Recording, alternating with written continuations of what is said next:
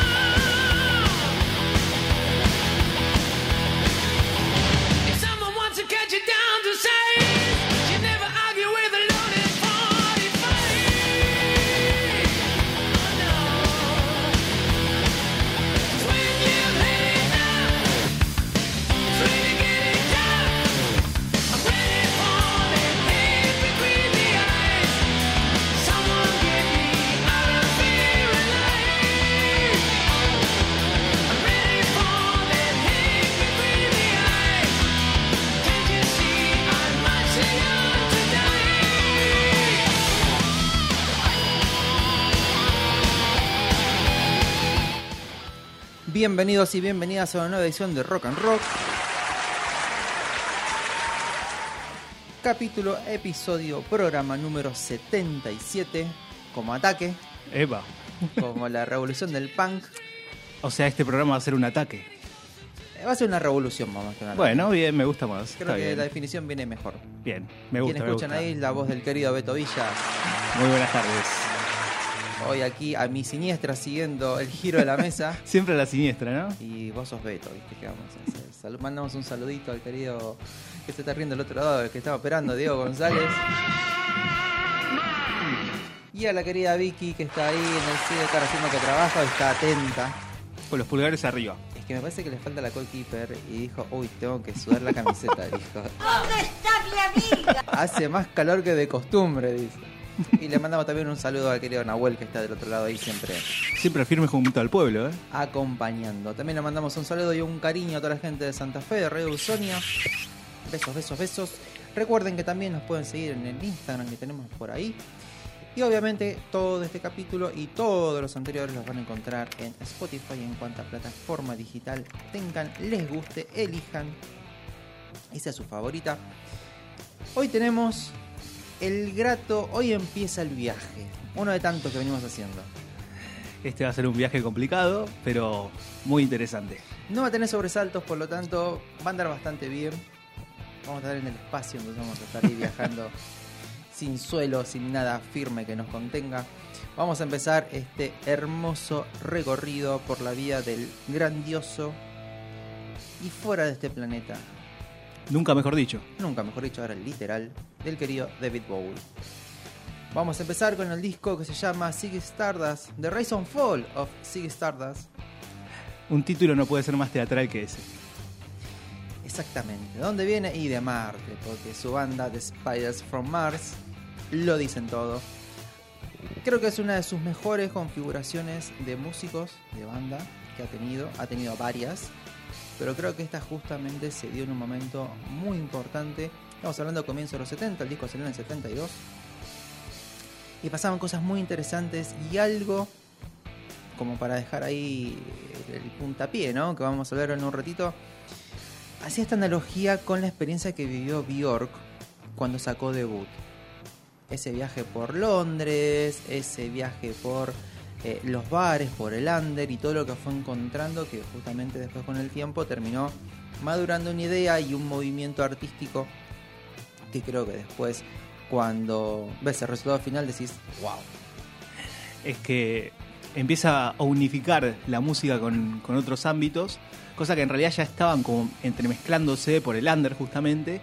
Y acá es cuando ves que cómo se va uniendo realmente todo esto y en este disco se nota, se nota mucho. Todo por la tangente, la famosa tangente, la periferia, que pasaba por la parte de afuera. Y bueno, trajimos dos noticias interesantes, ambas dos, y un single. Así que vamos a empezar por el comienzo. Qué, qué bueno comenzar por el comienzo.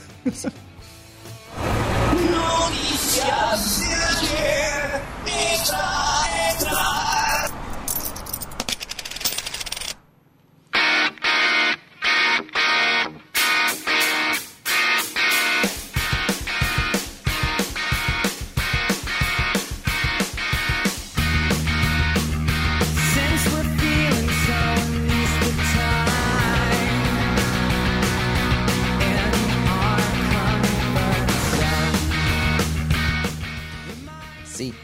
señoras y señores, suena Plasivo, una de mis bandas favoritas de fines de los 90, porque nacieron en el 96 ellos. Permitime primero que nada les voy a aplaudir a estos señores. ¿Por qué? No por la música, aunque también podría por la música, ¿Por qué no? justamente. Pero en este caso hicieron un petitorio que a mí me parece genial, que es justamente de limitar el uso de los celulares en los recitales, que para mí es algo que hace rato que se tendría que venir pidiendo, como casi va reexistiendo, porque creo que va en desmedro de la experiencia.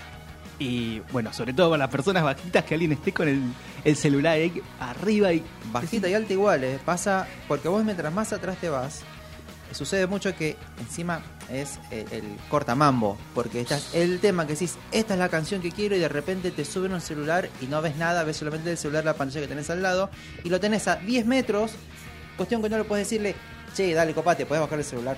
Es que no es uno solo, es una ola de celulares. Y más justamente los temas más representativos de una banda, o los que más le gustan a la gente, es como que hacen, sí, acá estamos, están nuestros celulares, vinieron con nosotros. Y bueno, me parece genial. Eh, voy a leer el petitorio porque me parece importante poner las palabras de la banda. Dice, estimados fans de Placebo, nos gustaría pedirles amablemente que no se pasen el concierto filmando o tomando fotos con sus teléfonos móviles. Hace que la actuación de Placebo sea mucho más difícil, es más difícil conectarse contigo y comunicar de manera efectiva las emociones de las canciones. También es una falta de respeto para los demás asistentes al concierto que quieren ver el espectáculo y no la parte trasera de su teléfono. Están aquí ahora en el presente y disfruten el momento, porque este momento exacto nunca volverá a suceder. Nuestro propósito es crear comunión y trascendencia. Por favor, ayúdenos en nuestra misión. Con respeto y amor, paz, Brian Estefan. Publicación de Brian Molko, el cantante y guitarrista, justamente la voz que estamos escuchando de fondo, y Stefan Olsday, que es justamente el guitarrista y bajista, los dos miembros fundadores de, de, de Placebo. Y vos sabés que justamente eh, me encantó cuando encontré esta nota porque está pasando en varios recitales, están pasando en varios lugares. Eh, podemos citar a eh, conciertos de Tool, de Jack White y del que fui participé del de Coldplay, justamente en el momento de decir que ya era una locura, o sea, ¿cuántos más vas a grabar? ¿Cuántos más vas a filmar? ¿No te das cuenta que... eh, y después haciendo un análisis, eh, uno dice, estamos tan mal acostumbrados a que todo pase, el mundo pase por una pantalla de un celular. Y más la gente más joven, que se, que se está perdiendo justamente esta cuestión de vivir el evento, vivir lo que está sucediendo. Estás viendo una banda en vivo. O sea, una banda en vivo tiene eso, o sea, no la vas a volver a... Poner que seas manija y te saques dos fechas. Poner que sos manija de Coldplay y te sacaste las 10 fechas, tienes toda la plata, no importa. Aunque sean los mismos temas, no va a ser igual a la otra fecha. la experiencia va a ser diferente. La gente es distinta, lo que estás viviendo es distinto. Y por más que quieras capturarlo, eh, esta, esta cuestión de ese- el souvenir, ¿entendés? me quiero llevar algo, primero siempre va a sonar mal. Porque es una cuestión, si vos me decís, mira, que un equipo que está grabando de la hostia, va a sonar mal porque el micrófono de un celular está hecho para grabar otras cosas. Y la calidad, bueno, vas a ver más o menos, depende de donde estés ubicado. Pero el tema creo que acá el- la- es la reincidencia de todos los temas, todo el recital. O sea, acá no, no hay que ponerse, no hay que ser más papita que el papa, ¿no? Es decir, bueno, a ver, un tema, dale. Un pedacito del tema, ni siquiera un tema, no, no Unos me, no minutos. eso, un tema. El estribillo, dale, está todo bien. Ahora, y después lo pienso desde el otro lado del, del- del- del músico. Vos pensás en un momento, que era típica, a ver, si nos molesta cuando estás hablando con alguien y de repente te quitó el contacto visual y se puso a ver el celular y te sigue conversando, che, ¿qué onda? ¿Entendés? O sea, bueno, ok, cada uno en la suya y no, no dialoguemos. Entonces, creo que está bueno que los músicos estén haciendo esta cuestión de, che, cuidemos un poquito el espectáculo, cuidemos la experiencia, lo que estamos viviendo. Eh, porque eso después queda, a ver, queda, hay que ser realistas también. Eso queda en un feed de un Instagram que son tantas cosas que estuviste subiendo y publicando y sacándole fotos que para mañana te quedó mínimo un puesto 10. Y dudo que después vayas a rever lo que hiciste hace un año. Bueno, sobre todo en estos momentos de inmediatez. Eh, yo, la verdad, lo que haría en lugar de, de las bandas es un. Bueno, vamos a ver si están atentos. Vamos a cambiar las letras de las canciones y vamos a empezar a bardear. Ya fue. Listo. Total, no están prestando atención. Vamos a ser más malos, decimos. Claro, Obviamente. Pagaste por una entrada. Bueno, ahora el tema lo voy a tocar como yo quiera. Está muy bien. Así que bueno, creo que está bueno justamente esta cruzada que están empezando. Y bueno, era de esperar, ¿no? Porque tenemos tantos festivales, tantos conciertos, tantos los que se van a ir el año que viene. Porque hay un montón de bandas que dijeron, lo venimos diciendo hace varios programas, che, es el momento, bueno, vamos a reunirnos, pero no nos queremos, no importa, hay dinero detrás. sea. Entonces, bueno, más allá de eso, vamos a tener la oportunidad de volver a ver bandas. Eh, se está mm, entretejiendo ahí la noticia de, de Pulp, de Blair. Hay un montón de bandas que uno daba por completamente eh, clausuradas. Ya, ya listo, ya bajaron la persiana, no hacemos Ya pasaron de página, ¿no? Pero. Y, y bueno, están volviendo. Bueno, es un buen momento, creo que también para ir a ver a, a estos artistas. Y bueno, qué mejor que poder disfrutarlos. Si nos dejan. Si nos dejan. Y si no, vos que, mira, me acuerdo, y esto para cerrar ya la, la noticia. En un momento, Mark y Ramón, esto estoy hablando hace 12 años, hace bastante. eh, dice, vos fíjate la distancia, ¿no? Porque dice, bueno, 12 años, hoy eso no se parece porque, eh, violento, qué sé yo. Bueno, en su momento, cuando recién empezamos a filmar cosas y qué sé yo, había agarrado una, una baqueta de. Dice, "Ac- acabo de inventar el dispositivo anti-filmación de celulares. el tipo lo que hizo Marky fue agarrar una baqueta, puso un simple, o sea, un vinilo chiquitito, con cinta scotch, y cuando había alguien filmando así, pasaba con él y le pegaba el celular. Marky, te amamos. Hoy por hoy no lo hubiera hecho el chiste, pero en su momento también fue una- muestra de, eh, de hastío, de molestia. El hecho de decir, che, nos tenés que estar viendo y disfrutando el momento. ¿Qué querés filmar? Ya está, te estás perdiendo todo. Pero por favor. Y vamos a la siguiente noticia hablando de recitales y de música.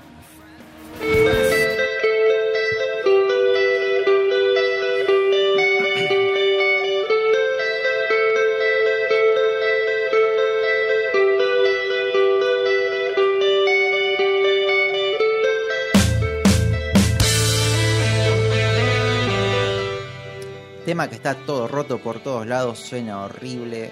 Recuerdo la decepción de este el peor CD de Metallica que me compré en mi vida. Es un sentido estafado, mal. Porque encima no había forma de que suena bien. Lo pones bajito, suena todo roto. Lo pones fuerte, suena todo roto. Más allá de eso, eh, salió una publicación de la BMJ Global Health que publicado un estudio en el cual dice que los jóvenes de 12 a 34 años, atenti y ojo al piojo, es muy probable que sufran entre un 24 y un por 40% de probabilidad de sufrir daños auditivos. Estamos hablando de más de mil millones de personas. Entonces, atenti los que trabajan con sonido, atenti los que trabajan con audio, con el tema del volumen. ¿Por qué? Porque estamos viviendo en un momento en el cual estamos muy mal acostumbrados a volúmenes altos de citadinos de ciudad. Ahora después te voy a contar un poquito lo que son los valores, como para tener una referencia. Eh, la música, porque también estamos también en una era en la cual todo es auricular. No estoy en mi mundo, auricular y escucho. Escucho mis canciones al mango, al, to, al, al- taco, a todo lo que da. El problema es que la exposición durante mucho tiempo a niveles muy altos de volumen genera un estrés auditivo y el oído necesita un tiempo de relajo para volver al estado inicial. Si vos no le das ese, ese descanso, empezás a tener un deterioro y a futuro vas a empezar a tener problemas auditivos. Esto se da como un tinnitus que puede ser eh, temporal o permanente o la pérdida paulatina de audición, lo cual no es un tema menor. Para que te des una idea, una conversación normal, normal hablando a tono relajado, una- tiene un volumen de entre cin- 30 y 50 decibeles. Ahora, en un momento lo contamos. Todo el tema de decibeles es una escala algorítmica, ¿sí? no es lineal. Si no es que 60 es 2 veces 30, no. Va aumentando la intensidad. Es como se mide la escala de Richter, que es la de los sismos. Son algorítmicos. El sonido del tráfico de la calle, por ejemplo, vas caminando por Juan B. Justo, una cualquier avenida donde haya mucho tránsito, bueno, estamos en 75 decibeles. ¿Cómo me doy cuenta? Y típico, te molesta el sonido, te molesta el ruido, o cuando te hacen un, un embotellamiento, escuchas los motores, las bocinas, todo ese bullicio, que te pone de mal humor, que, que pasa todo el tiempo, ¿no? Vas al laburo a algún lado, pegaste avenida y llegaste con humor, más allá del tiempo y del traslado, pero es por el ruido del sonido. Las sirenas de los patrulleros y las ambulancias están más o menos en 90 decibeles. Acordate que te dije, la conversación está en un promedio de 30-50. ¿Por qué molestan los sonidos de las sirenas y de los patrulleros y de los bomberos? Porque están en 90. Los bares y las discotecas y los clubes están en un promedio de 100 decibeles. ¿Y cómo, cómo tengo, tengo, tengo referencia? Un, un percutor, un taladro neumático de la calle, que es los que levantan las veredas, está en 100. Con eso ya está. Y cuando pasás por el costado decís, sí, No, me no. está haciendo daño esto, no está bueno. ¿Por qué? Porque estamos muy cerca de lo que es el umbral. 120 decibeles es el sonido de un avión que despega. Y ese bramido que escuchamos, si estás a menos de 25 metros, es muy probable que sufras una lesión auditiva. Entonces, hay que prestarle atención a esto porque justamente las aplicaciones y los programas y todo están en un promedio de 85 decibeles, que es bastante alto, más allá de la tolerancia. Entonces, está bueno empezar a generar conciencia para cuidar un poquito. Eh, para que te des una idea, lo que se recomienda es que no estemos expuestos a más de 100 decibeles más de 40 horas en la semana. ¿No? Entonces, es bastante, uno saca la cuenta más o menos y dice, bueno, ok, sí, tengo que darle un tiempo de relajo justamente a lo que es la parte auditiva. Y a partir de 120, eh, la muerte misma, ¿no? no solo la sordera, sino que a partir de 180 decibeles se puede llegar a generar la muerte porque son temas nerviosos. ¿sí? Por ejemplo, un, un pico de estrés, algo con una, mucha tensión, te puede despertar un tinnitus porque es la parte donde se conecta. Si querés, esta parte nerviosa que decodifica el sonido. En la parte de, de la membrana del cerebro donde funciona todo esto. Entonces, bueno, en épocas en las que estamos volviendo a muchos recitales, yo he ido a varios, en algunos el volumen está realmente alto. Recomiendan justamente que utilicemos audífonos, ¿sí? Eh, justo pasó una, una ambulancia. claro. Eh, utilicemos eh, audífonos. uno tiene quizás esa idea de que me pongo audífonos y escucho mal. No, es tan alto volumen que no lo vas a escuchar mal porque el oído se acomoda y lo que está haciendo le estás amortiguando. Estás sacando un promedio de 20 a 25 decibeles, que es un montón. Yo te puedo contar la experiencia. Cuando laburaba yo justamente en la parte era socorrista de los recitales, era obligatorio que usáramos audífonos. Y vos te los ponías y te juro que escuchabas todo con una claridad tremenda. ¿Pero por qué? Porque estábamos pasándonos todo el tiempo por debajo de las torres de sonido y las columnas de, de- de amplificadores. Entonces vos pasás por ahí y decís, ok, listo, y, y te parecía alto el volumen. ¿Vos viste algún socorrista con audífonos en, en el Primavera Sound? No, no estuve tan seguro. ¿Viste vos? No. No, no vi ninguno, justamente. Porque los vi y no, ninguno tenía. Así que. Sí, lamentablemente es algo que, eh, a ver, está bueno justamente este estudio porque eh, alarma también una cuestión de, eh, no solo es alarmista, sino que te dice, bueno, a ver, hay formas de cuidarse, eh, porque a todos nos llega la vejez, a todos nos llega la edad, y es algo que no tiene, es irreversible. O sea, lo que es la sordera, cuando empezamos a perder audición, más allá de un tema de edad, hay que, entonces está bueno hacer ciertas cositas, o si querés escuchar el- tu canción favorita, tu disco favorita, al mango, hacelo, pero después dale un descanso. No te vayas de ahí a bailar, no te vayas de ahí a un recital, no te vayas de ahí a meterte en un bar. Que en un bar te das cuenta que empezás a hablar en un momento empezás a forzar la voz y está todo en un nivel tan alto que, que terminás agotado. Claro, a mí lo que me pasa justamente, si está demasiado alto el volumen, me termino yendo del lugar porque es insoportable. Eh, lo mismo me pasa, o me pasó últimamente varias veces que fui al cine, también el, Mira, estaba manejando unos decibeles, pero demasiado importantes. A mí me molestaba y por suerte no era una película que fuera constante esto, pero las veces que estaba algún sonido que realmente llamaba la atención, decías, esto me está asesinando, básicamente. Exacto, porque impacta directamente en la parte nerviosa. Entonces no hay forma que digas, ay, me gusta eh, el sonido fuerte. No, en un momento estás, estás esforzándote para eso, porque estás esforzando todo el sistema. Por otro lado, no por nada hay que cuidar los oídos porque no son como los ojos que tienen párpados. No hay forma de no escuchar algo. La mano no cubren lo suficiente. No, no, ¿cuánto tiempo puedes estar con la mano en la oreja? Le podemos decir, no te escucho, no te escucho, ya está. ya pasó. Bueno, vamos a cerrar entonces, les compartimos un poquito, queridos oyentes, cuiden sus oídos, más que nada si aman la música, es una mejor forma de, de, de disfrutar muchísimo tiempo, hasta la vejez, Ámense a sí mismos también. tal- total y absolutamente. Y para cerrar, traje un single que nos había quedado en el tintero, pero qué pedazo de single. Claro, tranquilo lo que te quedó en tintero. Uh, you guys ready? One, two, three, one, two, three.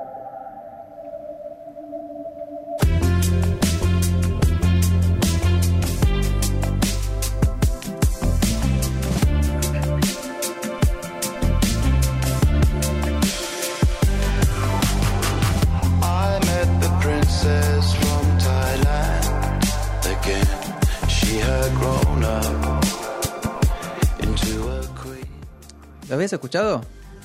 No, no, no, pero apenas lo vi y fui directo a escuchar. Estamos Cuando vi la escuchando- noticia. Estamos escuchando Baby Queen de Gorillaz, otro tema que va a pertenecer a su próximo disco que va a salir ahora en febrero del en unos meses, ya cada vez falta menos. Estamos ahí, a la nada. Por los dos cortes que hay, para mí va a ser un discazo. Tiene un sonido, yo escuché este tema y dije, sí, me encanta lo que están haciendo. La verdad, se llama Baby Queen y está inspirado en un incidente que ocurrió con una princesa tailandesa. Dice que asistió a un show de Blair en el 97. Estamos hablando justamente de la banda de Damon Albarn, que también es Blair, ¿no? es su otra faceta, su otra cara. Y dice que se sentó en su trono al lado, parece que estaba al lado de una bandeja de sonido, estaba al lado de una mezcladora, así que bueno, va contando ahí su historia de qué es lo que sucede. El datito de color de todo esto con esta canción es que Gorillaz pasó a ser oficialmente, va a estar dentro de lo que son el soundtrack del nuevo FIFA, FIFA 23. Bueno, los Gorillaz van a estar ahí. Así que hacen música como para el FIFA, ¿no? Para los menús y toda esa parte. Eh, y firmaron contrato antes de que Electronic Arts, así que está bien. Era el momento, fue el momento, la, la vieron, la vieron. Pero bueno, está bien. Así que bueno, vamos a escuchar lo que queda de esta bella canción de Gorillaz y en unos minutitos arremetemos con todo con este pedazo disco de David Bowie.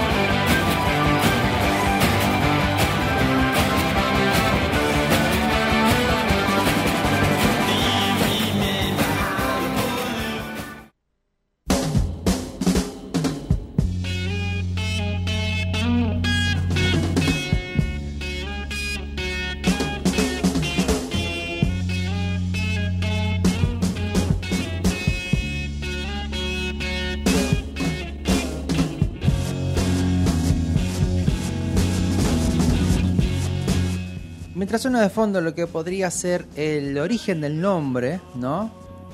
De justamente este, este álbum que se llama The Rise and Fall of Ziggy Stardust and the Spider from Mars. La traducción sería El ascenso y la caída de Ziggy Stardust, esta especie de mesías, rockstar, salvador de la tierra. Heraldo.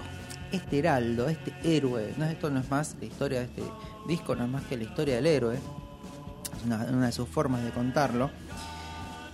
Y bueno, The Spider from Mars es la banda, ¿no? Son su, banda acompañante. Que esto también está bueno porque es toma ciertas cosas de los 50. En los 50 teníamos bandas que era el músico principal y eh, eh, Halley y- y- y- and His Comets, ¿no? Entonces lo teníamos a la banda se le ponía un nombre, ¿no? Ficticio que los agrupaba. Entonces se presentaba en cartelera, el músico principal y la banda no solo toma estas cosas, sino que Bowie empieza a mezclar un montón de conceptos, de ideas, de estilos, de música, de artistas, de todas partes. De a poquito les vamos a ir contando un poquito.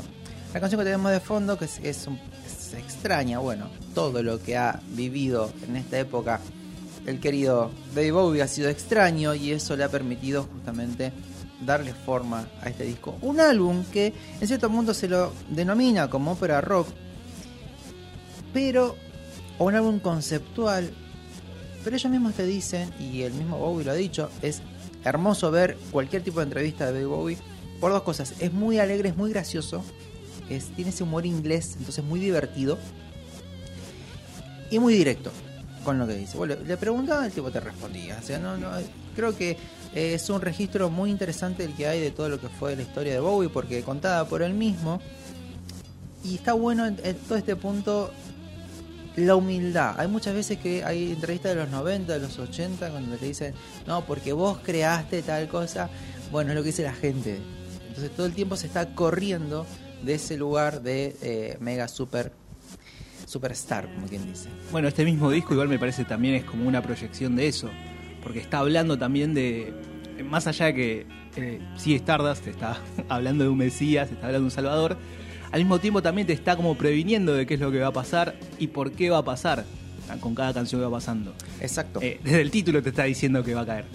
Exacto. Te está contando de qué va la historia, qué es lo que va a suceder. Otra de las genialidades que tiene justamente este álbum es que empezamos a ver un Bowie que le huye las etiquetas. Ya estamos hablando de los 70, 72 si lo este disco.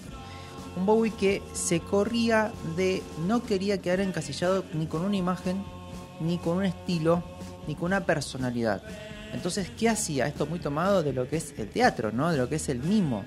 Él, él habitaba esos personajes, después los destruía, los abandonaba y seguía adelante y creaba un personaje nuevo. De ahí uno de los apodos del camaleón, ¿sí? porque todo el tiempo estaba haciendo pro- nuevas propuestas, estaba experimentando cosas nuevas.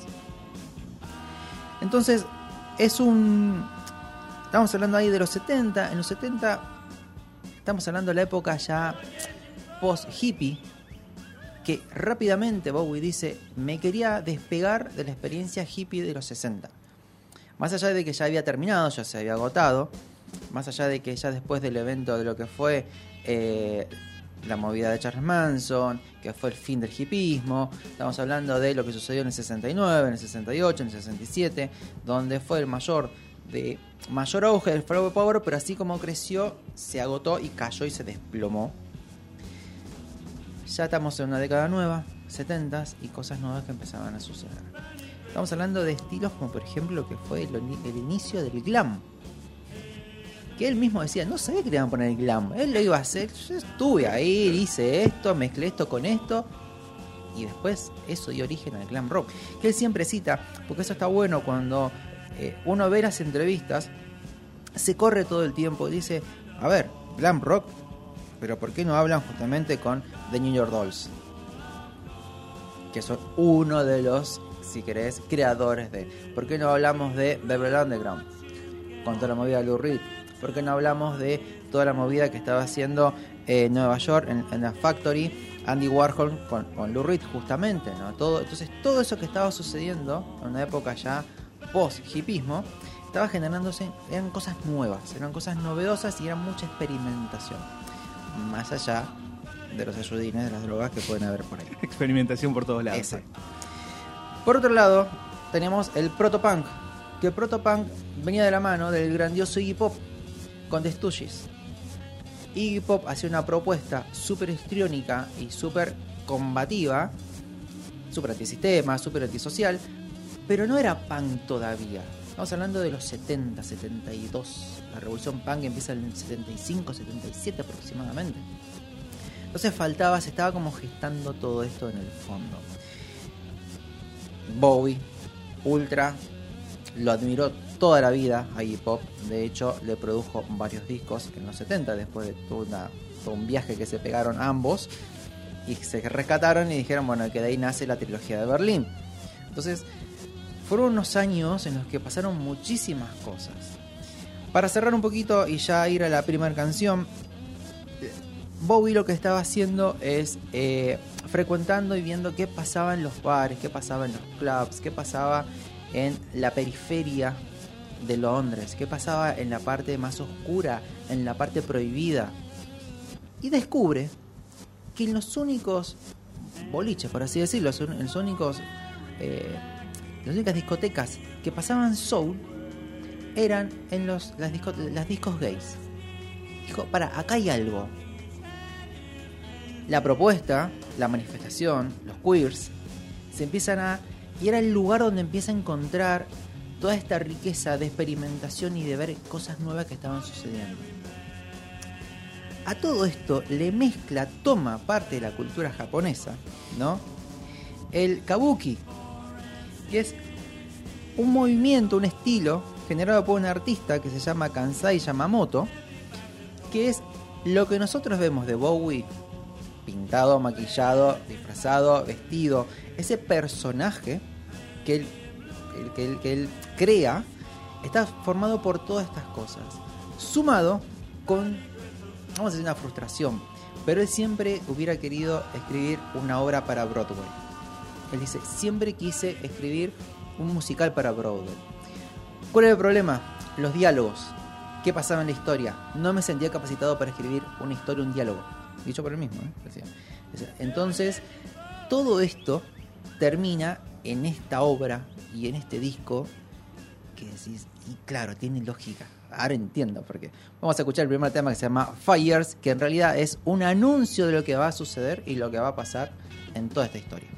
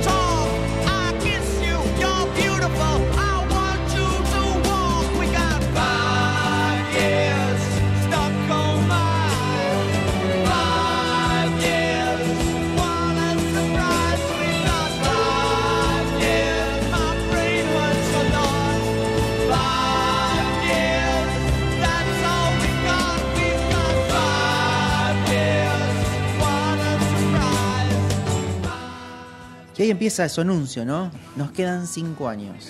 Cinco años, cinco años para, para llorar. Para hacer lo que quieras, pero tenemos cinco años, no tenemos más tiempo. Es.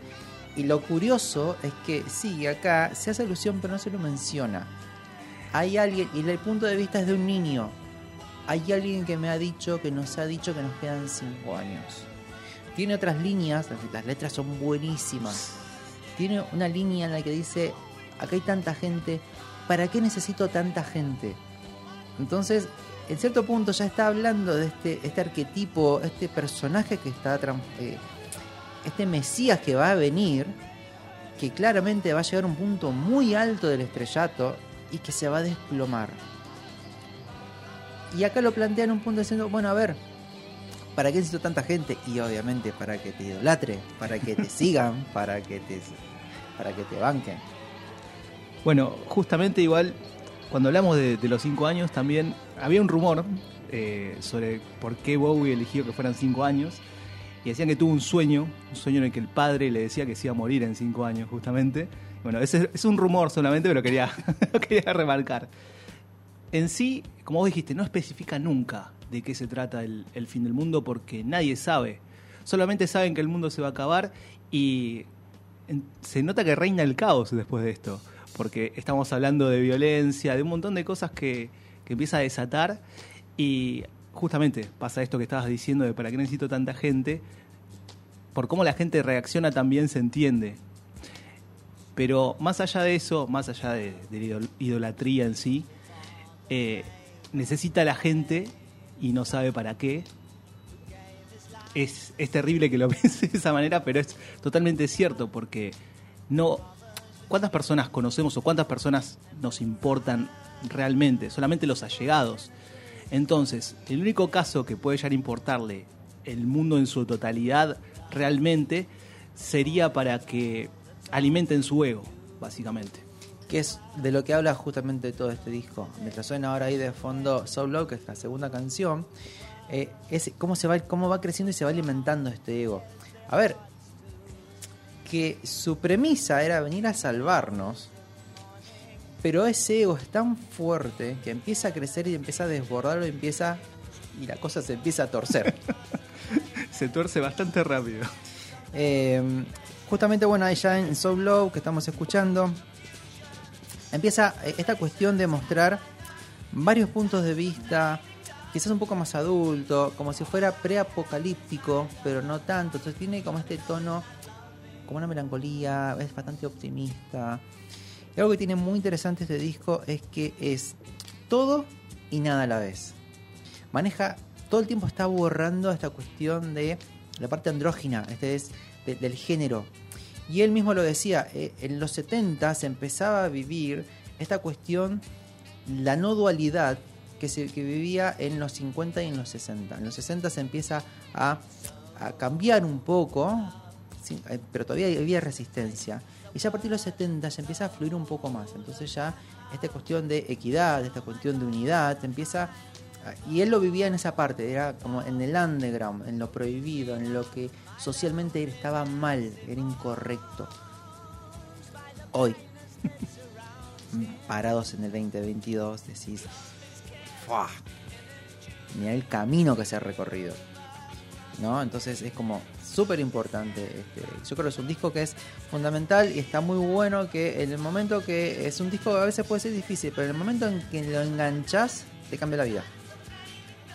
Y hay que remarcar, bueno, la visión de Bowie más allá de su humildad, de, de poder ver también todos estos aspectos que estaban pasando en ese momento y que no se visibilizaban. Y bueno, por el glam rock también justamente también es una de, las formas en que se empezó a ver un poco más también de lo que no se, no se quería mostrar. Es que toma estas cosas raras de los artistas distintos. De hecho, él estudió con Lin- eh, Lindsey Camp, que es bailarín, mimo, coreógrafo, escenógrafo de Inglaterra, ¿no? Ahí fue, eh, tomó esas clases y uno empieza a ver esas cosas. Él mismo dice muchas veces como que le daba como esta cuestión de ese miedo, de esa vergüenza, pero a veces trabajado y preparado de esta manera le permitió habitar un personaje. Entonces hay todas las cuestiones personales de uno que quedan en otro lado porque estás actuando. Entonces eso le permitió esta cuestión de ir cambiando. Vamos a continuar el recorrido con una preciosa, son todas las canciones son hermosas, así que vamos a disfrutarlas todas, que se llama Moonage Daydream. I'm an alligator. I'm a mama, papa coming for you. I'm the space invader. I'll be a rock and for you. Keep your mouth shut.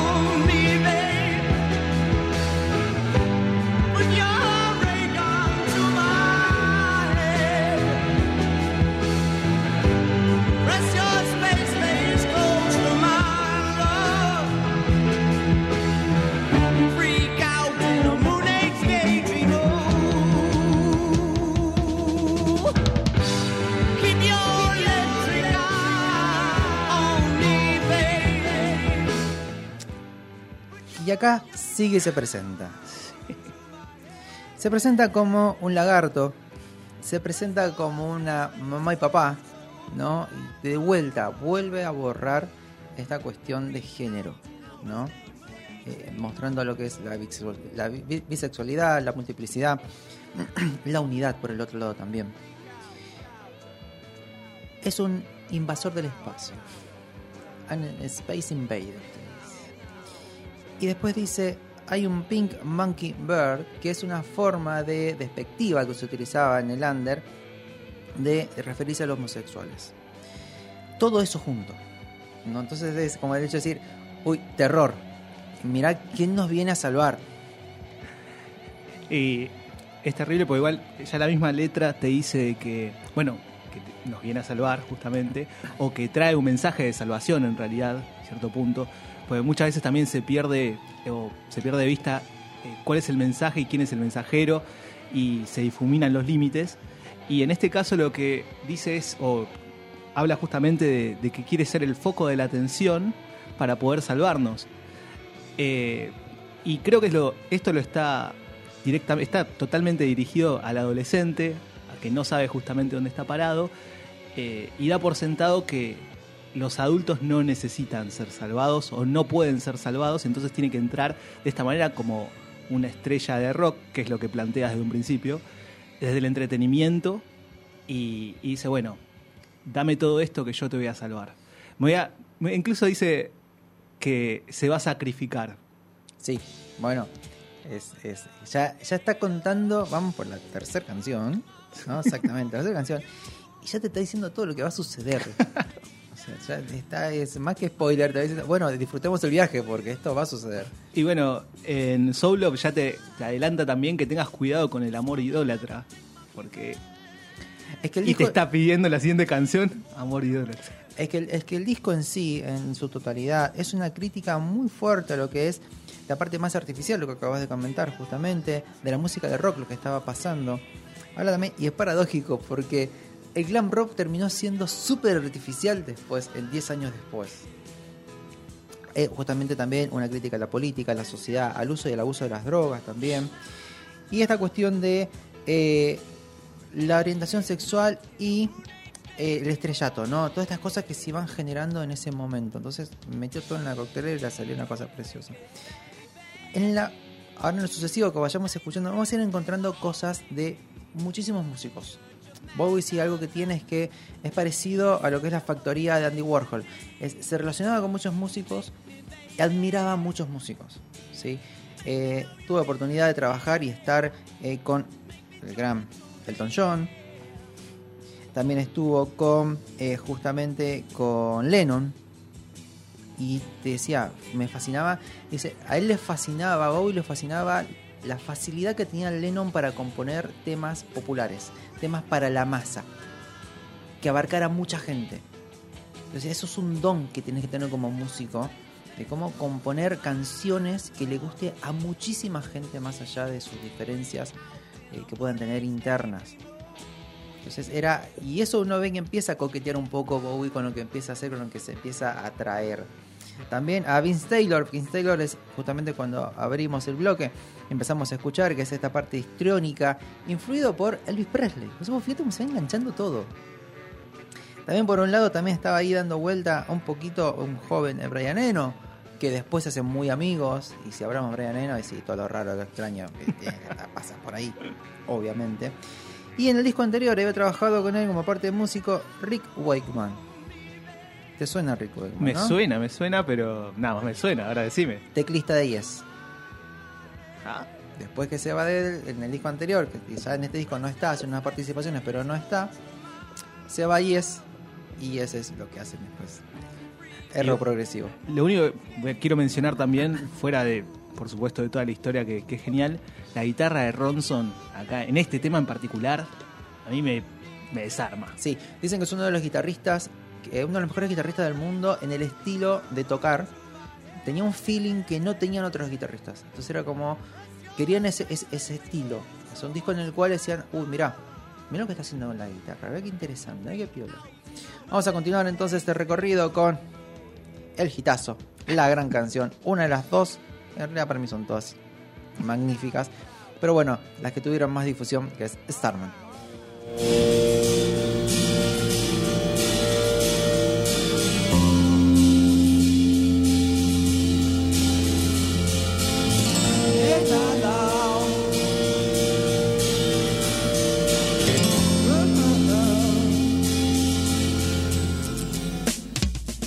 Didn't know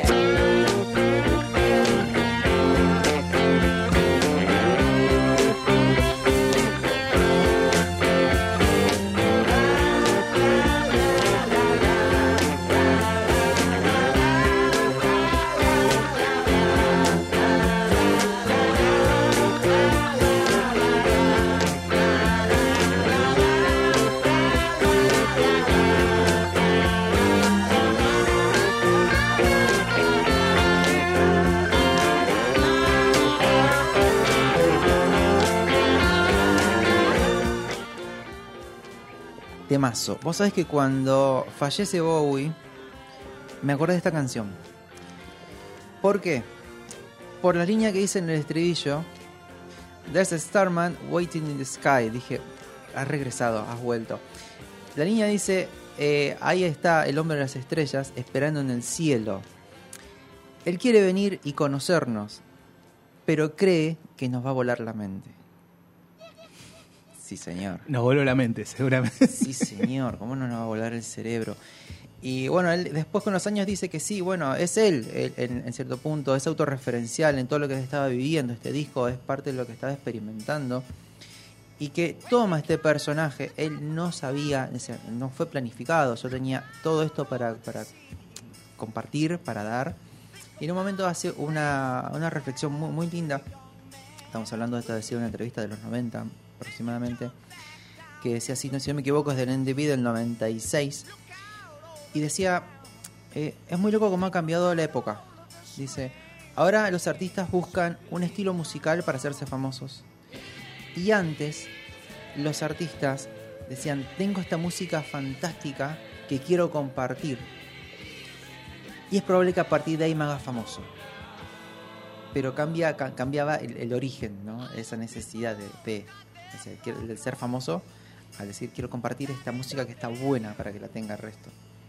Y en este tema justamente marca todo eso, con un, menca- un mensaje simple en realidad y una forma de decirlo bastante directa en este caso porque ya habla justamente de que está sonando en las radios, que aparece en la televisión, que empieza la difusión de este mensaje que quiere hacer llegar a los demás, de este hombre que viene de las estrellas y que nos va a salvar. Y que dicen, no le crean todo porque es un poco mentiroso. Starman está mintiendo en el fondo del mensaje. No es sea, no todo lo que brilla es oro, como quien diría, ¿no? Y bueno, cosas que van sucediendo, justamente el tema que suena de fondo, que no es un tema de él, es un tema de Ron Davis, eh, un blusero, en donde justamente la letra cuenta la dificultad, lo difícil que es llegar a ser una estrella. Entonces, uno empieza a decir, ah, mirá qué, qué recorrido, mirá qué viaje. En algún momento, igual esta canción también me parece importante para la construcción de la historia, porque habla justamente también de la bajada en sí. De, creo que lo dice, bueno, no es, no es fácil llegar hasta el cielo, y en algún momento habla de descender hasta los techos. Eh, hay que ver, por supuesto, cuáles son los techos de los que están hablando, y hace alusión también, por supuesto, a las sustancias, claramente a los bajones, y más allá de que no sea compuesto por él, me parece que encaja justo en este disco. Es que yo creo que lo elige por algo. Eh, esto salió en vinilo. Estamos hablando de un lado A, un lado B. Esto cierra el lado A. Y claramente cuando, después de la pequeña pausa que vamos a hacer ahora, eh, la historia cambia. ¿sí? Pasamos al segundo acto, si querés, de alguna manera. Nunca mejor dicho. Vamos entonces a cerrar y en unos minutitos tenemos ya el lado B y seguimos con esta historia. Stay tuned for more rock and roll. The first thing you do when you start a band is talk about your influences. That's how you figure out what kind of band you want to be. So, who do you like? Blondie. Christina Aguilera. Who? No. Come on. What? You, shortstop. Puff Daddy. Wrong. Billy. Liza Minnelli? What are you, you guys? This project is called Rock Band. I'm talking about bands that rock. Led Zeppelin. Jimmy Page, Robert Plant. Ring any bells? What about Sabbath? ACDC. Motorhead. Oh, what are they teaching this place?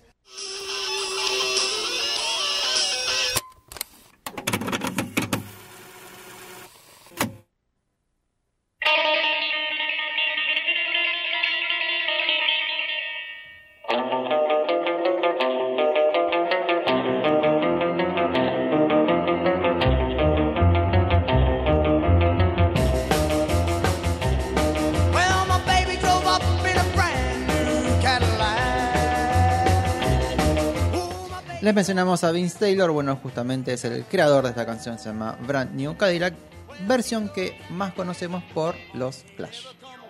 Es, es verdad, mirá, ahí está. ¿Viste? Otro que te sacaste de la galera, ¿no? ¿Viste? ¿Viste? Bueno, lo que tenía justamente Vince Taylor es una excentricidad al tocar en vivo, porque estaba fundado en cuero, maquillado y era muy, muy espasmódico. Era la versión, eh, redoblaba lo que hacía Elvis. Si Elvis sentía que se le rompía la cadera, este muchacho decía, ok, pues Elvis hace eso, bueno, vamos, vamos, vamos, vamos por más, quiero más. Bueno, cositas que fue tomando justamente para la actuación eh, ¿no? Ya estamos en el lado B, estamos en el siguiente acto y la historia continúa. Lo que es curioso es que estas canciones fueron compuestas por separado. Sí, y que la historia se formó después de que se formara el disco en realidad. O sea, todo esto que estamos hablando, y que, más allá por supuesto del significado de los temas en sí por separado, la historia de Ziggy Stardust se forma después de que se ensambla el, el disco. Sí. De hecho, el nombre también lo toma. El, el nombre, el nombre de Siggy. Bowie dice: La gente sobre, sobrecargó de significados este disco. Yo no, si bien puso un montón, no puse tantas cosas. No soy tan groso. Claro, o sea, sí, mezclé un montón de cosas. Dice, me salió una torta divina. Pero la gente le metió rosca. Bueno, dicen por ahí que la parte del nombre Siggy es de, eh, de Z, de la última, del último nombre, como si fuera de Zinc y de Iggy Pop, por su amistad con Iggy Pop. Él dice que eh, fuera, era el nombre de una tienda de, de ropa, donde en un viaje en un tren el dueño la queda y dice, bueno, al fin y al cabo todo esto tiene que ver con la ropa. Y decís, Bowie, sí, me cierra también. Ya está, te como, convencí. que, como que todo me sirve. Claro. Pero bueno, esa, esa búsqueda desenfrenada que tenemos por darle significado a las cosas. Por ahí, decirle que sí, ya está. Entonces, bueno, Vamos a continuar ahí entonces el viaje con Lady Stardust. Y-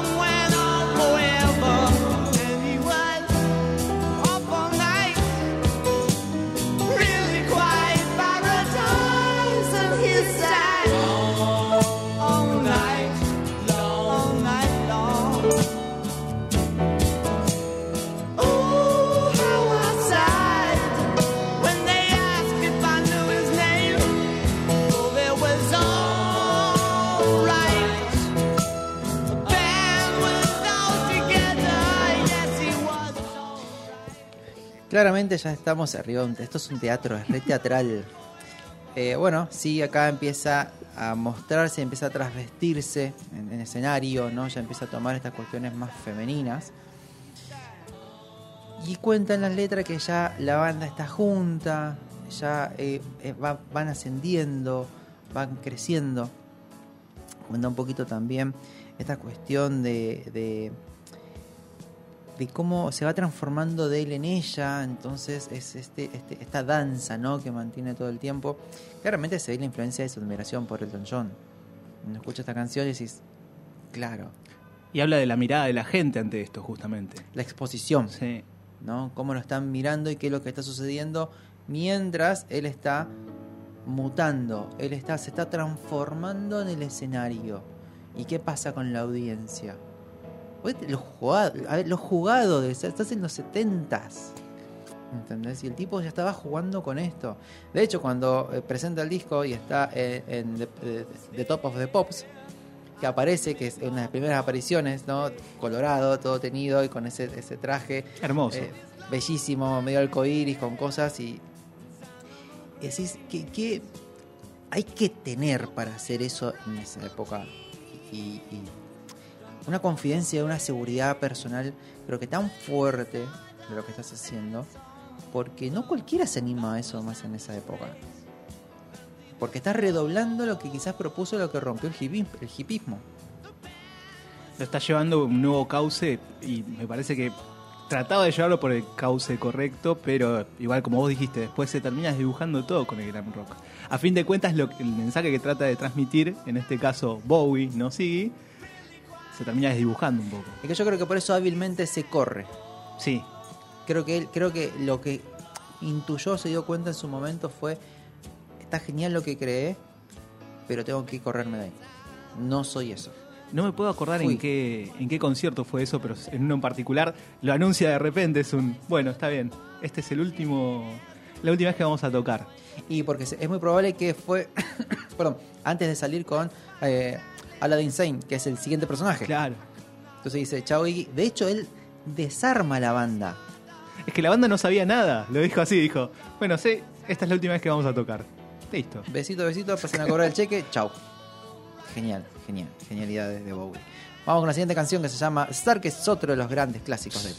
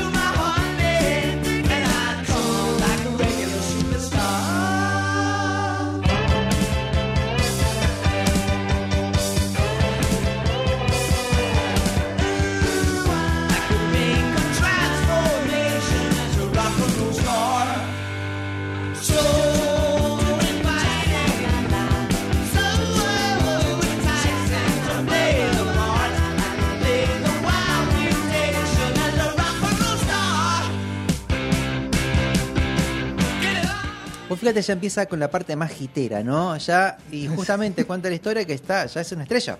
Es una estrella y es una estrella que está viendo también cómo otros quieren salvar al mundo también. Pero cada vez que menciona algo, hace un contrapunto por su parte de que, pero yo como una estrella de rock estoy haciendo esto. Y volvemos a hablar del ego, el ego terrible. Y es como que desmerece los esfuerzos de los demás incluso. Claro, porque eh, lo que pasa acá en esta parte, justamente de esta canción, es que él se reconoce a sí mismo, es como que se mira al espejo y dice, uy, mira qué groso que soy, mira lo que estoy haciendo, ¿no? Eh, y fíjate que también en la composición es bastante popero, eh, ese pianito de fondo que acompaña, el coro, ¿sí? el la la la la, está ahí, es, muy bitlero, ¿viste? Lo que tiene, lo que está haciendo la canción. Y también es como que habla en cierto punto de, de vender la salvación ya, ya no de ofrecerla, sino que está hablando de que está... eh, puede, puede que el dinero le vendría bien, ¿no? Entonces ya empieza como a mencionar eso y es una como una venta de salvación que, que bueno, las mismas religiones justamente hacen generalmente por la tele, mucho, incluso hoy en día. Recuerdo Jesus, He Knows Me, la canción de Génesis, que es buenísimo ese video donde dice, sí, yo soy amigo de Jesús y me tenés que seguir porque tengan la plata, pero yo te voy a salvar. Es una genialidad de la música, a mí me encanta. Vamos a continuar. Ahora tenemos, aparece, que no lo voy a escuchar, dije, claro, el protopunk acá, los Ramones sacaron tanto de este tema. Y presten atención porque van a decir, sí, tenés razón. Vamos a escuchar Hang On To Yourself.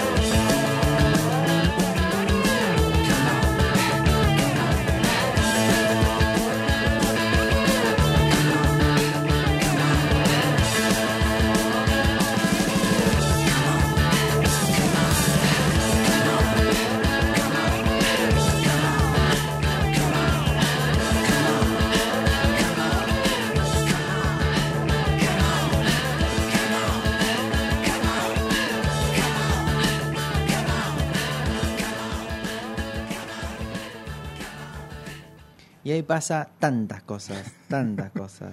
Tiene unas cosas de, rockabilly, justamente que recuerdan a Eddie Cochran.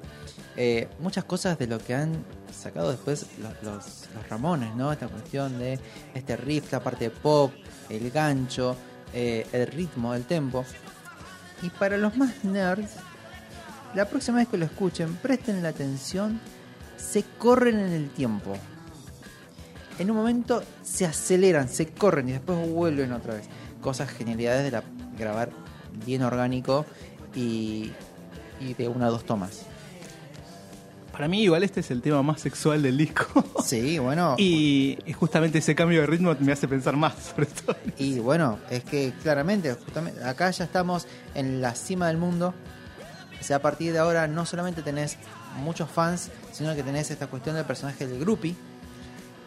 Los excesos no solamente de sustancias, sino excesos sexuales justamente. Total y absolutamente. Entonces, tienen esta cuestión de, de decir, bueno, listo, lo tengo todo. Llegué the top of the world. Estoy allí. Pero bueno, todo lo que sube. Y la misma banda le dice, sí, aguantá. Tanto ego, tanto ego, ¿para qué? Y bueno, la canción que continúa empieza a contar un poquito cómo viene esta caída, que justamente es homónima del nombre del personaje, Ziggy Stardust.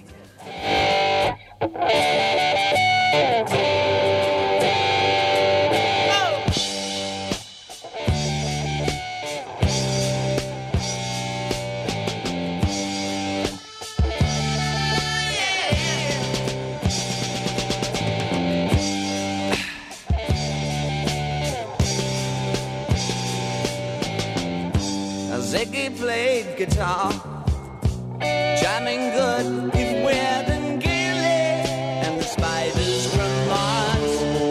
He played it left hand, but made it too far.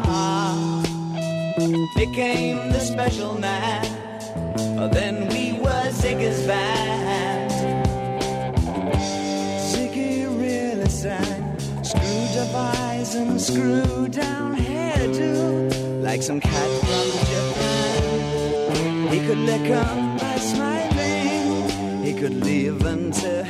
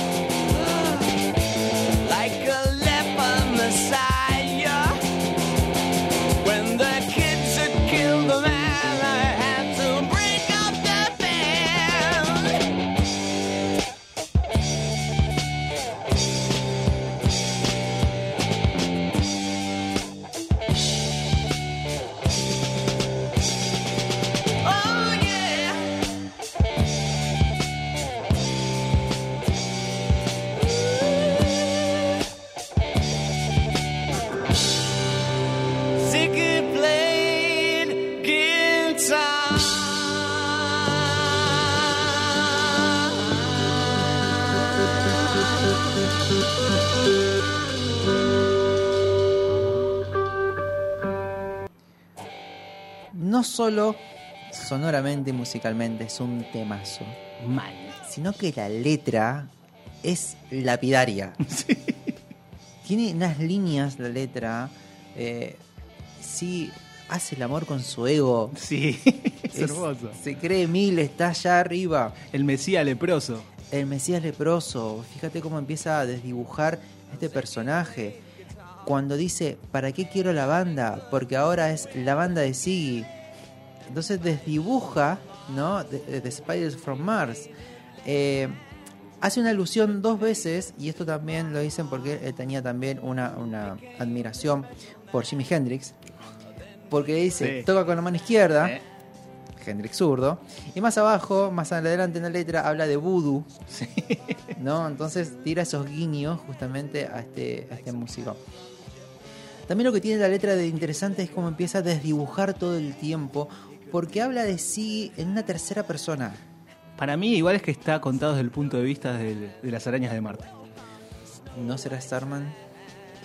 Es que ahí está la cosa, porque yo no estoy seguro ¿Sigue, si ¿Sigue Starman es la misma persona? si Starman son la misma persona. No la misma persona, sino yo apunto más a otra cosa. Ok, vamos a hablar al final entonces, pero vamos, creo que va por ahí un poquito este, este flash. La letra es buenísima, ¿no? Empieza a hablar ya de lo que es el ego, empieza a hablar de lo que son un poco estas cuestiones de haber crecido tanto y el artista principal, el frontman, se empieza a separar, a alejar de la banda. Hasta el punto de decir, me parece que ya no necesito de la banda. ¿Cuántas veces se pasó? ¿Cuántas veces lo vimos? Hicimos- Esta historia yo la conozco. te hubieras quedado con la banda. no sos Bowie. No, no.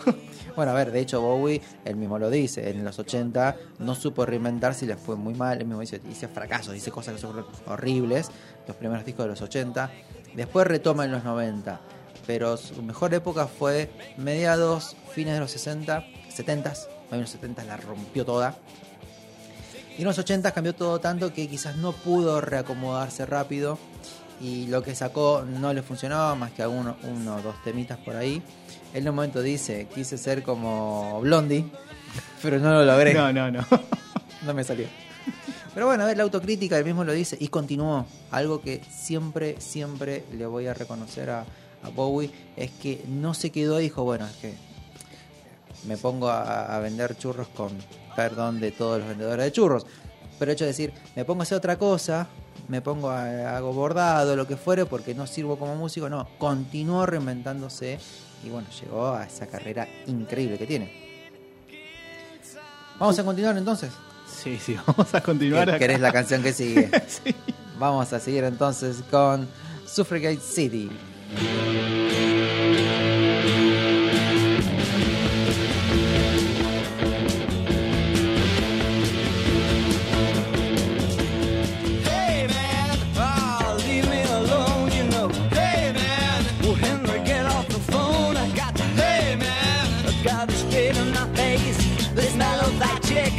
My spine out of place. Hey man, my school day's insane. Hey man, my work's down the drain. Hey man, well she's a total blam blam. She said she had to squeeze a Dutchie, and then she,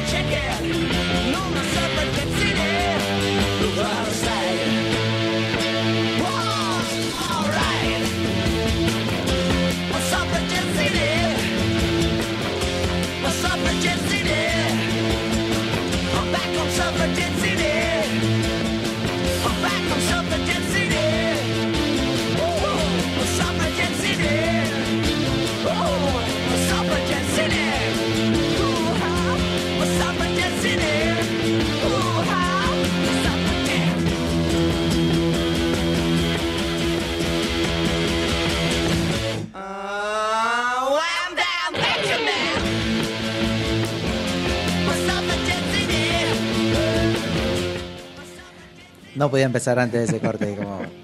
No, no, está bien. Hiciste Bueno, muy bien. acá sí que ya estaba perdido. Ya está. Ya está. Esto es un asunto. Ya está de gira, inmerso en sexos y drogas y rock and roll. Abandona sus propósitos. O sea, yo venía a salvar el mundo, pero no, sabes que me no, gusta. no, no, no tengo tiempo. No. Me gusta la fiesta, dijo, ya está. ¿Sabes qué? Y se refuerza lo que decía de vender salvación en el otro tema, que era como había un comienzo, y acá es como, no, no, esto no lo puedes pagar. No lo pude sostener, el ego me ganó. Eh, Y súper interesante, vos fíjate lo que hace con, con lo que es la construcción del personaje. Crea un personaje muy fuerte y cómo lo destruye al final. O sea, y cómo, sé que lo más interesante, cómo lo baja a la tierra. Creo que lo que hace es ponerlo en la tierra, darle poder, corromperlo y ver a dónde llega. Justamente la canción que escuchamos ahora de fondo de Cortina, que es la última del disco con el que cierra, que se llama Rock and Roll Suicide, es un lamento donde ya ha tocado fondo y está pidiendo a los fans que lo vuelvan a aplaudir, que lo vuelvan a reconocer. O sea, vos fíjate cómo lo tiró al lodo, lo embarró, lo dejó ahí tirado y al otro día con una resaca de una semana dijo, sí, la bardié feo. No, no, es terrible como está rogando por ayuda de las mismas personas que decepcionó, a las que les rompió el corazón básicamente, porque es eso. Cuando hablamos de Soul Love también justamente y hablábamos de, del amor y justamente lo que muchas veces uno no tiene defensa, justamente, generalmente no tiene ninguna defensa contra el amor. En este caso, la persona a la que más pusiste tu confianza, a la que pensaste que te iba a salvar, te terminó traicionando. Y esa misma persona en este momento te está pidiendo que otra vez vuelvas a poner esa confianza que no vas a poder. No, no va a suceder. No va a suceder ni en este mundo ni en el otro. Sí, no hay chance. Hay algo que encontré que es muy lindo, que hace una referencia a un, a un poema, eh, que es muy lindo, de Manuel Machado, que dice, la vida es un cigarrillo, hierro, ceniza y candela. Unos la fuman deprisa, otros la saborean. Y en este caso se la fumó de prisa. Todo, o sea, se bajó el atado en un solo saque, en un bueno, solo día. dijo. Los prendió todos juntos. Fue terrible eso. Nada de eso va a salir bien. A ver, el disco pasa por un montón de estados. Vamos a encontrar cosas teatrales, eh, obviamente cosas más, más, de, más de baile. Vamos a encontrar esta cuestión de- del cabaret por ahí, esa sensualidad que transmiten algunas Sí. canciones. Eh, blues, garage rock, el sonido, el sonido es muy particular. De hecho, yo tengo el disco, es un di- el- el- tengo el- la edición en CD, ¿no? Importado. Y atrás conservan esta cuestión que dice para ser escuchado al máximo volumen. Hay que ver igual cuál es el máximo. Bueno, no importa, es relativo. Pero a lo que voy es el hecho de decir, fíjate la confianza, de decir, bueno, escuchaste esta obra así como grandilocuente, con, con, con volumen, con peso. De hecho, esta canción empieza a hacerse cada entran cuerdas. Entra una, una símil orquesta y va creciendo el tema y se va haciendo. Y pero porque es un lamento, ¿no? O sea, se acaba todo, ya es el fin, no hay nada más. Bueno, eh, si querés vamos cerrando igual el, el disco en sí. Te digo mi teoría loca. A ver. Eh, para mí, bueno, habla mucho de religión, todo el disco. En, por momentos siento que hay una santísima trinidad Ajá. entre Ziggy Stardust, el alien en sí, porque no necesariamente es que se transforma en el alien, sino que también era otra persona, y David Bowie. O barra los fans. Porque está la mirada de David Bowie que nos está advirtiendo todo el tiempo de que esto, mirá que todo esto es solamente humo y espejos. Y está el alien que nos viene a salvar y sigue Stardust que vendría a ser Jesús, por decirlo de alguna manera. Eh, es el Mesías que se me viene en este momento. Y me hace pensar justamente de que pueden ser los tres al mismo tiempo, que es lo que, lo que pasa justamente, pero está presentado en este disco de esa manera. Me gusta. Me- Porque me incorporás, yo lo había pensado justamente, en, yo lo había desdoblado en el tiempo. Para mí, The Starman ya había vivido la experiencia. Y sí, es el que viene a recordar toda esa experiencia y todo lo que venía a transitar. Es Pero es, bueno. es la misma persona. Es la misma, persona, es la misma entidad, si querés, de alguna forma.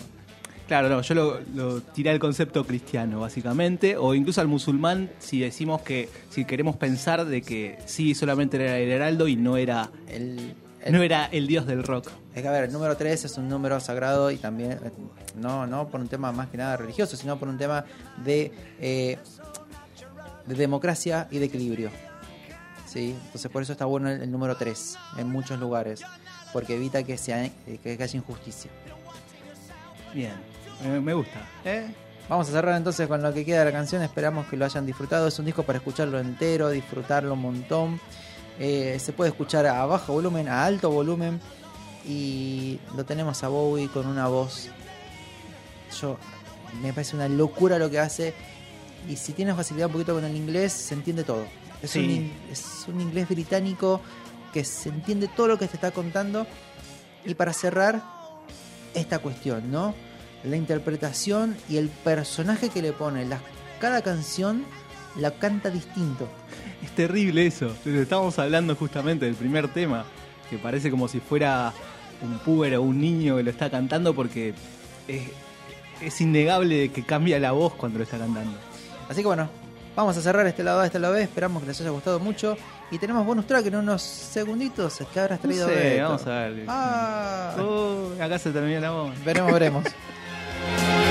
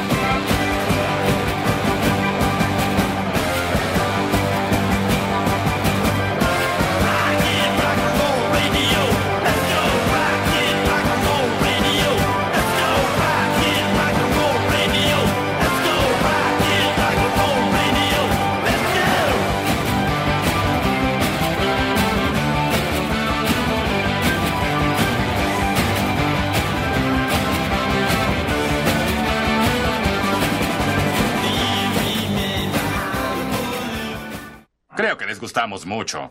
Mande matar a los Rolling Stones. Señor, ellos no son. Obedezca.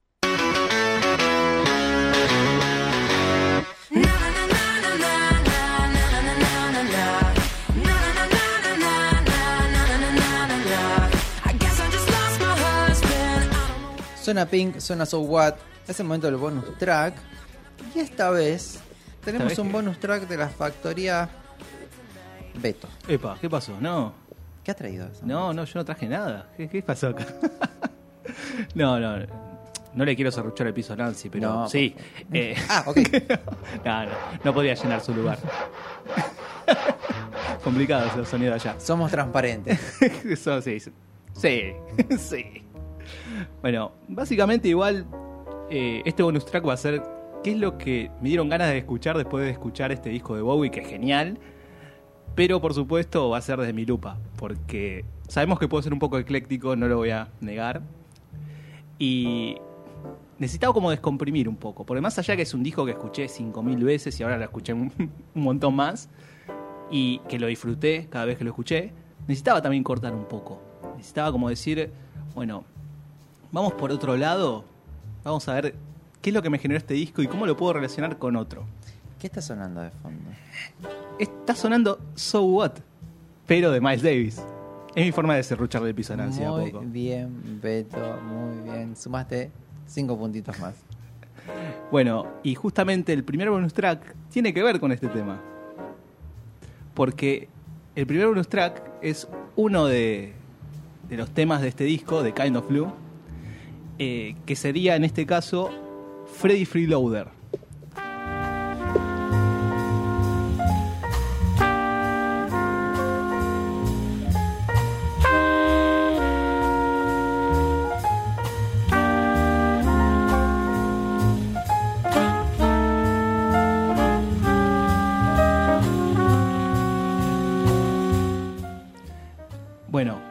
Yo viajo. Yo, vos me pones jazz o blues y me voy. Justamente, a eso iba. Eh, en este caso, ya habíamos viajado al espacio, ahora quería llegar a los confines del universo. Me encantó. Entonces dije, bueno, voy a escuchar un disco de jazz. ¿Y qué disco de jazz puedo escuchar? ¿Y a quién voy a escuchar si voy a escuchar jazz? Es muy importante la elección, no son todos iguales. Exactamente. Y en este caso tenía que elegir al señor Miles Davis. Y vos hablabas de la humildad de Bowie. y vamos con el señor Miles Davis que acá sacó este, este disco en el 59. Es todo lo contrario. Es un acá estoy yo. Y Que es el virtuoso, es como... A ver, zafamos porque Messi tiene cierta humildad y perfil bajo. Pero tranquilamente podría decir, soy el mejor del mundo y qué. toma a Cristiano Ronaldo en tu cara. Sí, básicamente. Pero lo peor es que este señor tenía todas las herramientas para decir eso y decir, sí, yo soy el mejor en lo que hago. Y esta formación en particular con el, el señor Coltrane ahí, de Train Coltrane, que está ahí siempre presente, y si mal no me acuerdo, Winton Marsalis también, que lo fui a, tuve el honor de ir a, a Muy bien. Eh, es perfecto. Y esto, por supuesto, como un acercamiento para Miles Davis, va genial. Igual, por supuesto, si quieren escuchar más, eh, recomiendo también Nefertiti, que Nefertiti es como más experimental. Estamos hablando de un par de años más adelante, ya pasado los 60. Eh, para me voy a fijar haciendo trampa. 1967, Mira. Nefertiti. Y si querés transportarte a otro lugar, a otro universo, a otra galaxia, yo recomiendo que sea por el jazz. Sí. Así que en este caso, ese es mi bonus track número uno. Me encantó, me encantó porque aparte traes algo distinto y el jazz tiene eso. Una vez, una vez charlando, ¿no? Cuando, porque se te abren puertas, mil puertas cuando te metes en el mundo del jazz, que es- también es fascinante, es, es el otro mundo de, rock. Y está bueno cuando empezás a identificar estilos y formas de tocar y decís, ah, pero este músico lo tengo de otro lado. Y sí, porque muchos músicos, que como lo dijiste, tienen sus carreras personales, individuales, y en algún momento coincidieron en algún lugar y grabaron un par de canciones y te quedan con tenés una participación de Davis con Coltrane que decís, listo, ok, quedas pata para arriba. Y vos hablabas de que Bowie justamente no tenía fe de los diálogos que pudiera crear o de. Bueno, las letras eran geniales, pero en este caso nos transportan solamente con la música. Y me parecía como que también era necesario llegar un poquito más allá. Me encantó. Bueno, podríamos pasar al bonus track número 2, que este es un poco más obvio.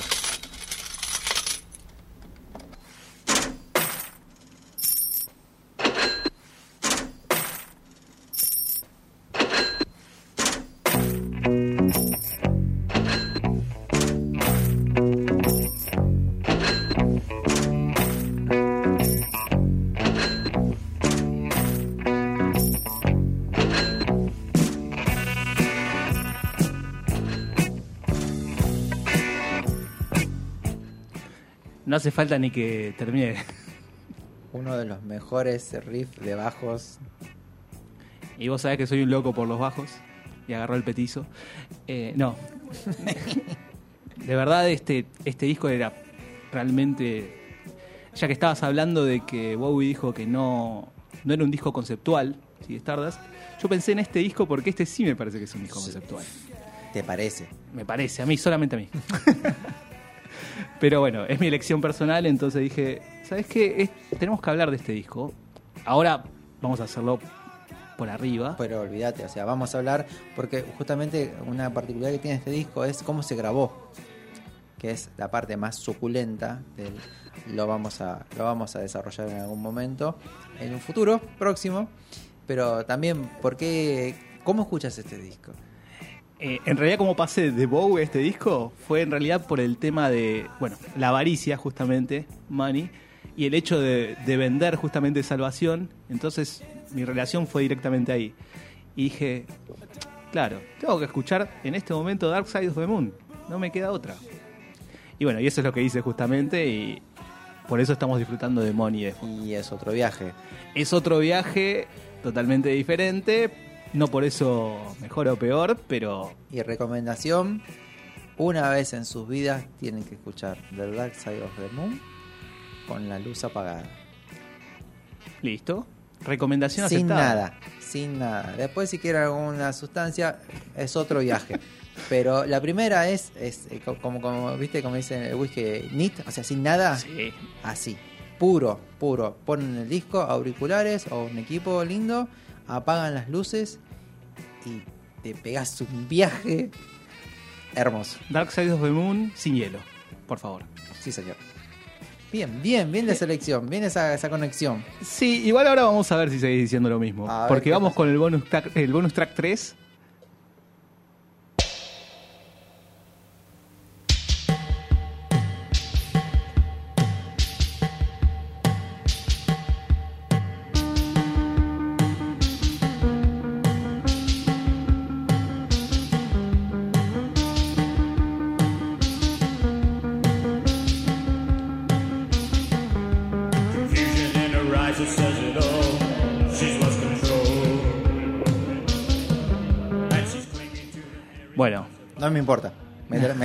Division, no me importa. La conexión no me es lo de menos.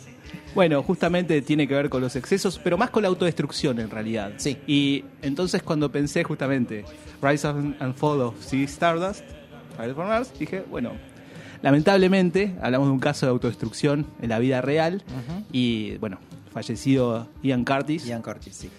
pero de un genio sin igual se podría decir. ¿eh? Ya recorta la, la- la- la Sí. carrera de Ian Curtis, es súper breve y te diría que prácticamente es uno de los creadores de lo que es el sonido de lo que fue la New Wave y la electrónica que se vino después. Y es, es, es, es como hablar de Amy Winehouse. Un par de años y suficiente. Para que me voy a llorar allá. No, no, no, vuelvo, no hace pero- falta que, que te que- No, no, nombraste a Amy y bueno, también se me pianta. no para que te caiga el bajón. Pero bueno, Ian Curtis lo que tiene justamente es eso, es encontrar el sonido, el estilo. A ver, todo lo que salió después con todo lo que fue la movida del, del dark. La profundidad de esas cosas. A ver, más, más próximo. eh, Sumo. Sumo tiene un montón de cosas de, de Joy Division. Es que es un precursor y es un disco como muy oscuro, pero al mismo tiempo tiene tanta fuerza. Está ahí, está. Es como que la, la oscuridad está latente, pero te está pegando así, te está haciendo Porque así. tiene una, es una molestia. No es una depresión eh, pasiva, si querés. Sí. Es, está haciendo algo porque algo que le molesta. ¿No está contento? No, lejos, está lejos de estar contento, de estar feliz. ¿Estás en eje? No, no, No. estoy en eje, para nada. Pero sí estás molesto, estás con algo que necesitas que se, que se vea, que se exteriorice, necesitas contarlo. Bien. La verdad que recomiendo que escuchen este disco en particular, que si se, lo, se los mencioné es Unknown Pleasures, justamente. Eh, esto salió en 1979 también. Post, Principios- mil cosas, sí. Sí, sí, sí. Post-punk. Post-punk, pero es un disco que necesitas escuchar también. Es así de simple, no, no hay de otra. Y bueno, ahora sí es cuando la gente me puede llegar a putear, ¿Por qué? ¿Qué porque vamos con el bonus track número 4. A ver.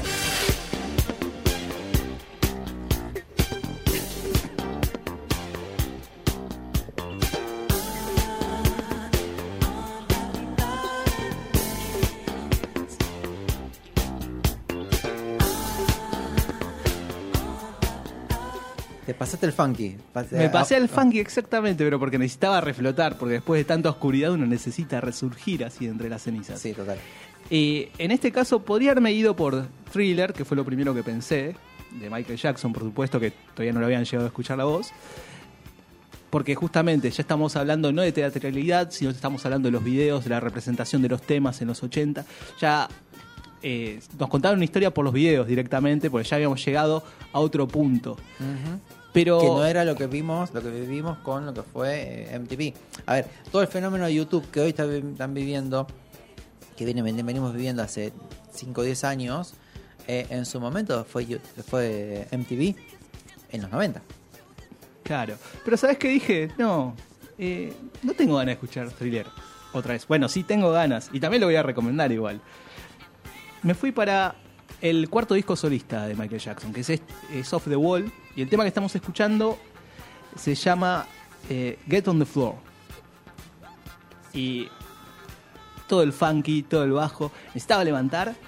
Este era el momento justamente que ahí se, cayó la, la bola de disco, empezó a brillar. Bueno. Es que es una versión muy distinta a lo que fue el Michael Jackson de los 90. O sea, Sí. Hablando musicalmente, los orígenes de él están muy, muy próximos de lo que es el funky, de lo que es el, rhythm and blues, esa cuestión más, más, más negra, si querés, o sea, más, más de root, ¿viste? Más de base. Mi relación igual, porque también tiene una relación, por supuesto, con el disco de Bowie. eh, en este caso tiene que ver con que hay una parte de mí que considera a, a Stardust un coming of age, en cierto punto. Porque estamos hablando de cómo te, te rompen el corazón tu ídolo adolescente, eh, madurás en cierto punto. Y bueno, este es el coming of age para mí de Michael Jackson, porque en este caso ya se separó del, niño, más allá que ya había hecho discos solistas. Este es el disco en el que dice, che, ¿sabes qué? Yo ya soy un, un adulto. Dijo, "Eh, bueno, está bien. Y esto es lo que tengo para mostrar, por supuesto. Y me parece un disco que, que brilla por sí solo. Tiene temazos, por supuesto. Eh, ahora te digo alguno, por supuesto. Es Don't Stop Till You Get Enough. Está en este disco. Me acuerdo. Rock With You. Y también Rock With You, si mal no me acuerdo. Y para que tengo uno. El, hay un tema en particular que no me estoy acordando en este momento. Ah, sí. En realidad había otro tema que por el que casi elijo a Thriller, pero no lo elegí, que era eh, The Girl Is Mine, pero solamente porque lo hizo con Paul McCartney. Claro. Y había pensado Lennon, McCartney. Tienen que ver, vamos. Entonces dije no. Y al final me terminé decantando por Off the Wall, por este el tema de Coming of Age. Pero estuve a punto de elegir Thriller también. Bueno, acá tenemos otro personaje, ¿no? Otro artista. Un ascenso, un exceso y una caída y un des- completamente hoy cancelado, desplomado, ca- caído en el olvido y tristemente, ¿entendés? O sea, es como decís, wow, que, que, que cuántas cosas no sabemos. Y en general, digo, ¿no? Como que... Claro. Y obviamente estoy tratando de separar al, al artista de. Justamente cuando hablaba también de, de separar el mensaje del mensajero. eh, en este caso también eh, hay que rescatar, por supuesto, lo que hizo musicalmente. Y este disco en particular me parece uno bastante interesante si queremos empezar a escuchar a, a Michael Jackson o, o ver algo diferente. Los primeros trabajos. Sí, básicamente. Bien, bien. Bueno, muy bien. ¿Tienes algo más? No, tengo, tengo menciones, pero la verdad que no, no en este momento me estaba pensando, porque casi también se queda Metallica, Master of Puppets. Trabajó. De otro lado me dicen, sí, laburó. No sé, no, no se dan idea, eh, chicos y chicas, queridos oyentes, lo que fue el, el ida y vuelta de mensajes. Hace mucho tiempo no me envían tantos audios uno atrás del otro. Me dije, bueno, dale, crea, hace. Desarrolló. Bien, Beto. Bueno, pero también está el hecho que yo elegí el disco de Bowie, así que no podía quedarme atrás. Si lo Porque elegía yo vos, no bueno, por ahí me podía tirar un poco lo de chanta. no lo seré. Me podría haber tirado un poquito de chanta, pero No, dije no. no, acá se labura. En otro kiosco que ya en un momento iré a visitar, no hace eso, pero se- sepan que sabe, sepan que hace. Así que, No tendría que haber hecho nada, me estás diciendo, básicamente. más o menos, ya no importa. Listo, bueno. Ya vamos a, tratamos de justiciar. eh, Queremos este veto. Eh, ¿Cuál? Eh, el que trabaja. Ah, no. el que trabaja por, por los queridos oyentes. Ese es eh, el que acaba de matar lo- los fans. Bueno, queridos y queridas, nos vamos a despedir. Aplausos para Beto del trabajo que ha hecho. Ha elegido los temas, ha bajado los temas, los ha linkeado a su manera, pero funcionó igual, así que no hay ningún problema. Queridos y queridas, gracias por acompañarnos, por escucharnos, por estar del otro lado. Nos encontraremos el viernes que viene. ¿Quién te dice que vuelva la doña? Que vuelva porque si no le voy a empezar a cerruchar el piso de verdad. Papá, te gustó, eh, te gustó el laburito. eh. No, no, si no me echan después. Igual tranquilo que hay espacio para todos, así Eh. que no hay por qué pelearse.